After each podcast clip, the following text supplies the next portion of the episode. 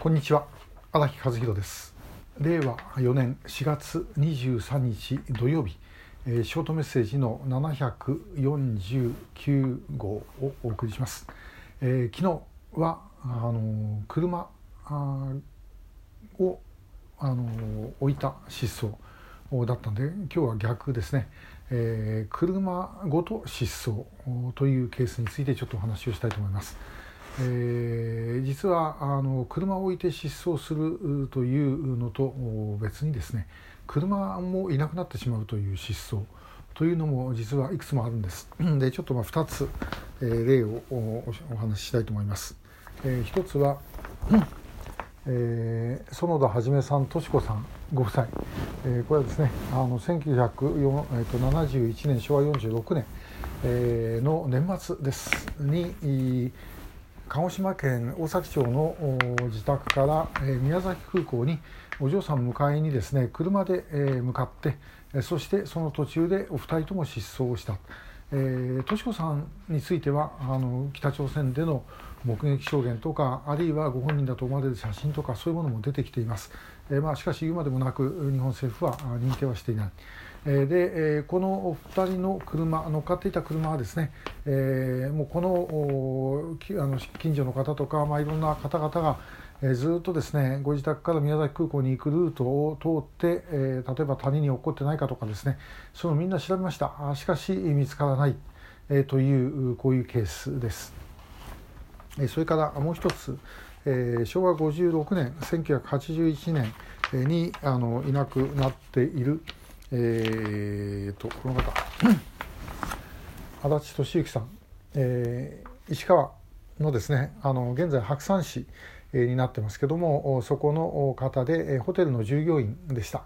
でホテルの同僚の女性と一緒に車乗っかってえ、ご自宅の近くを走ってたところまでは目撃されてるんですが、え、その後車ごと2人ともいなくなってます。女性の方は非公開なんでこれは写真は出てきてません。あの調査会のリストには、ま、入っているということです。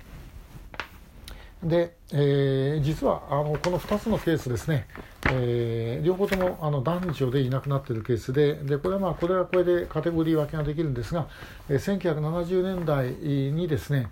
まあ、あの男女あるいは親子と複数でいなくなっているケースが、まあ、あの一番多いのは3人。でいなくなっているケースまであるんですけど、まあ、大体、男女2人ですね曽我さんみたいに親子っていうのはありますけどもそれ以外のケースは大体男女ですでこの足立さんのケースが一番最後我々のところに来てるものでは一番最後ということになります。で、えー、まあ、車を置いてとあの車ごとっていうのはですね他の時期にもありますが、えー、これ一体どうしたんだろうということなんですね。で拉致だという前提で考えると,、まあ、おそらく、えー、解体業者もグルになっていてですねそこへ持ち込んで、えー、車をばらしたあで証拠を隠滅したということではないかと思います。まあ、場合によったらあの車ばらしてですね この船乗っけて、えー、北朝鮮を送ったということもないとは言えない。えー、ですね、えー、まあ、もうともかく証拠自体が残らなくなりますからもう 事件も、まあ、そのままということです。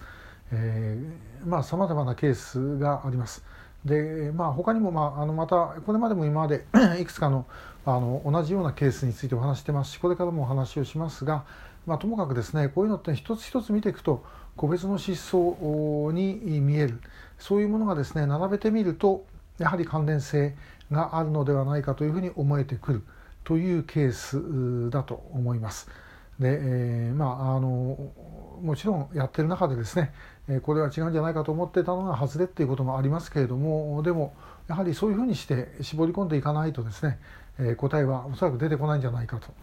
で、え、まあこれはあの違う可能性があるからって言って放っておいたらですねもうそのままおしまいです。で、え、違っていったということでで消すのは構いませんけども違うだろうっていうふうに勝手に思ってですねで、え、